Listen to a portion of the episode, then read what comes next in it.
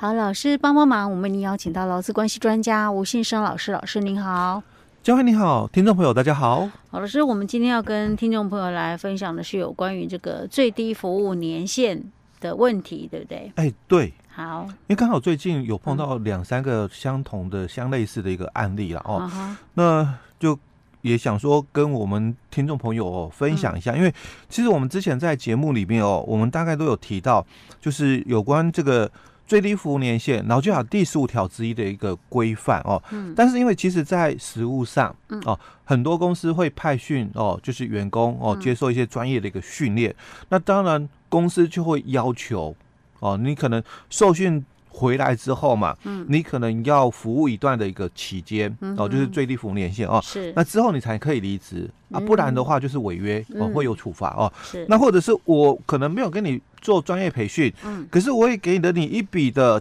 签约金，嗯，哦，那所以我也跟你约定了一个最低服务年限哦，那如果你没有履行，当然也是违反规定哦，可能也会受到处罚哦，那今天我们就来先谈一下哦，这两个这个。实务的一个问题哦，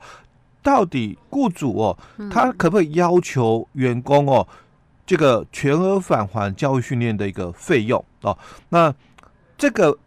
议题了哦，其实。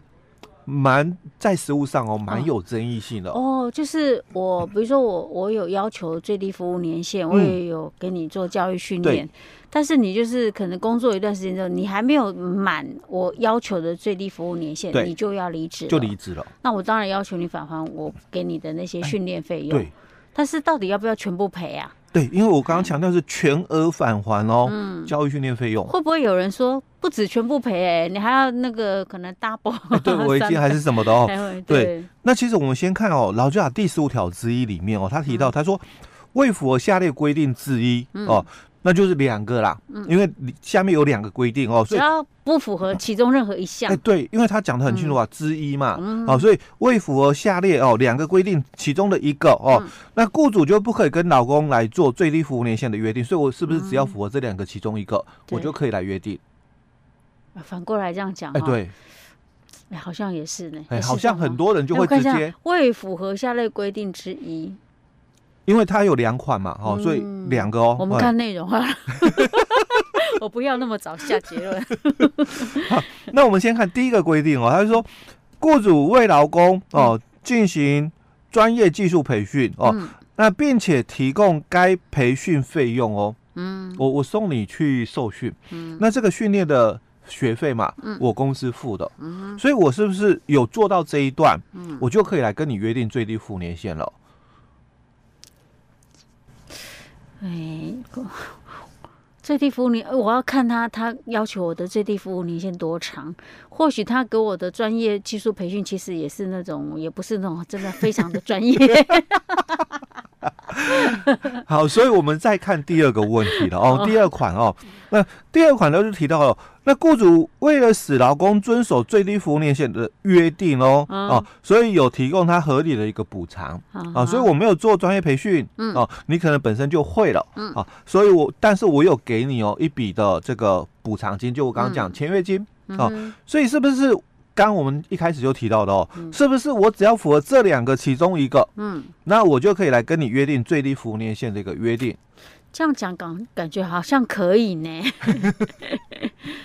哎呀啊，我都有那个啦，我有跟你培训啊。对，其中一个我做到了，嗯，那所以我是不是就可以跟你做最低服务年限的一个约定？嗯，哦，但是很多人就会往往就是看了这一段哦，嗯、但我们接着还有哦，还有第二项的一个。规范哦，第二项他就提到前项哦，就我们刚刚提到第一项的规定哦，前项最低服务年限的一个约定哦，应就下列事项综合考量，不得逾越合理的范围哦。所以其实两个你都有符合其中的一个了哦，还不见得可以啦。哦，你还要再符合下面的这个第二项的一个规范呢哦。那第二项的一个规范哦，所以他讲哦，就下列事项。综合考量哦，嗯、跟我们刚刚前面提到的哦，之一之一不一样，哎，不一样，两、嗯、个其中一个我符合了，我就可以来进入第二阶段、嗯、哦。那第二阶段是讲说下列事项综合考量哦，所以下列事项总共有四项，嗯，好、哦，所以不是说你符合其中一项，嗯，而是就四项的一个内容，你都要有不不逾越合理的范围。哦。OK，好，好，那我们来看哦，第一项，哎、嗯，第一款的部分哦，他就提到了哦，雇主为劳工进行专业技术培训的期间与成本。哦，所以针对刚刚的这个嗯。第一项的第一款，哎、欸，我有帮你做专业技术培训嘛，嗯，而且我也提供了这个培训的一个费用哦，嗯，所以这个期间，嗯，到底多久？那我投入的这个成本，嗯，哦，到底多高？是。哦，这个是要做综合考量的哦。嗯，那第二个，从事相同或类似职务的劳工，嗯，他的这个人力的替补的一个可能性。嗯，哦，那当然这个部分哦，不限于刚刚第一项里面的第一款或第二款，哦，因为应该是指这两种嘛，都都可以来说，因为主要的就是因为我有这个需要，事业单位了哦，他有这个需要，因为你是我重要的这个干部，嗯，哦，那。那个能力的替补哦，除了你之之外啦，没有其他人，可能没有其他人哦，所以我有这个需要，所以我才未来跟你对我未来可能需要靠你帮我赚钱哦，所以我才有这个需要，嗯，跟你做最低服务年限的一个约定哦。对啊，我如果说假设像这样的一个职务这样的工作，我有其他人力可以替代，我为什么要跟你签那个？对哦，所以他他这个嗯，第二。款里面谈谈到的哦，嗯、这个从事相同或类似职务的一个劳工、嗯、哦，他人力替补的一个可能性哦，嗯、但不要把他误以为就是对我找不到人。嗯，哦，所以我需要就是帮你哦，跟你约定最低服务年限，不是哦哦，它是在你未来的经营里面所不可或缺的一个人力，哦，这样子的一个情形哦。那在第三款哦，他就提到了，那雇主有提供哦劳工补偿的额度及范围哦，所以最主要又是针对我们刚刚提到的哦，当然主要是谈第二款的一个部分，当然也不只局限在第二款了，因为我帮你做了专业培训嘛，哦，我付了这个学费，当然我也。会给你相对的，因为可能你有额外增加的一些工作责任哦。当然，第一款的也可以哦，有一些的补偿的一个部分哦。那当然，针对第二款，就是我没有做专业培训，但我就要要求你最低服务年限不行，所以我要提供你一笔什么补偿金哦，合理的补偿金哦。当然，第三款不单局只局限在就是那个第二款的哦。补偿金那个部分，帮针对这个受专业培训哦，嗯、那受我说约束不可以那个离职嘛？嗯，你不可以说因为我我培训的这个员工哦，嗯，所以我就跟他约束哦，嗯、就是五年不能走，所以五年哦，薪水都不调整，嗯、不可能嘛？哦，哦，因为假如这样的话，劳工他也受委屈啊，而我五年薪水都不调整，那那个后面。进来的员工薪水都比我调的还高，嗯、那那我还要被你绑住吗？哦，所以他第三款就提到哦，你不能说因为我跟你绑了最低服务年限哦，嗯、所以我对你的薪资什么的哦就可以那个冻结哦，所以他也提到雇主有没有提供他补偿的额度跟范围，嗯、所以这个补偿额度跟范围不是只只有局限在第一项的第二款哦，所以他才会谈到吧，不管你是第一款的。嗯。受专业培训哦，嗯、那公司提供的这个培训的学费、嗯、哦，那你也要就第二项里面的一二三四款做综合考量、嗯、哦。那你是第一项里面的第二款的，嗯、我没有做专业培训哦，但是我有给你一笔签约金，嗯、可能就下列事项的综合考虑里面哦，你可能可以免除就是第一款，嗯。哦，因为你你没有做专业培训嘛，所以一二三四哦，你没有一，但是你有什么二三四？嗯，嘿，它是这样的一个解释的一个逻辑哦。好，那第四款就是其他了，哦，其他影响最低服务年限合理的一个事项哦，所以。其他范围哦，就是除了我们刚刚讲一二三哦，其他的也都要考虑进来的、嗯、哦。所以他讲说，违反前两项的规定的，嗯，这个最低服务年限的约定就会无效。嗯，哦，所以很多的这个事业单位可能就会误会啦。那、啊、我是不是只要符合第一项里面的一跟二其中一个，嗯，我就可以来跟你约定最低服务年限？嗯哼，哦，其实不是这样的哦，而是。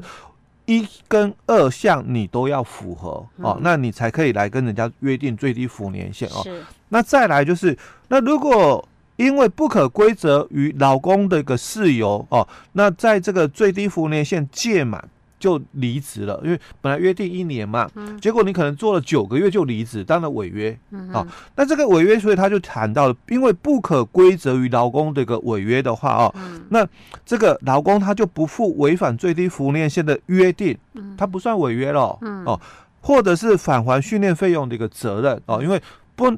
可归责于劳工啊，所以不可归责于劳工，那我们就探讨嘛，离职的一个种类里面哦，大概几个类型。第一种类型由雇主主张的，嗯，哦，雇主主动提出的，哎、你犯错，嗯，那我开除你，嗯哼，哦，十二条的一个事由，劳基法十二条，那这种的话，应该都是归责于雇老公，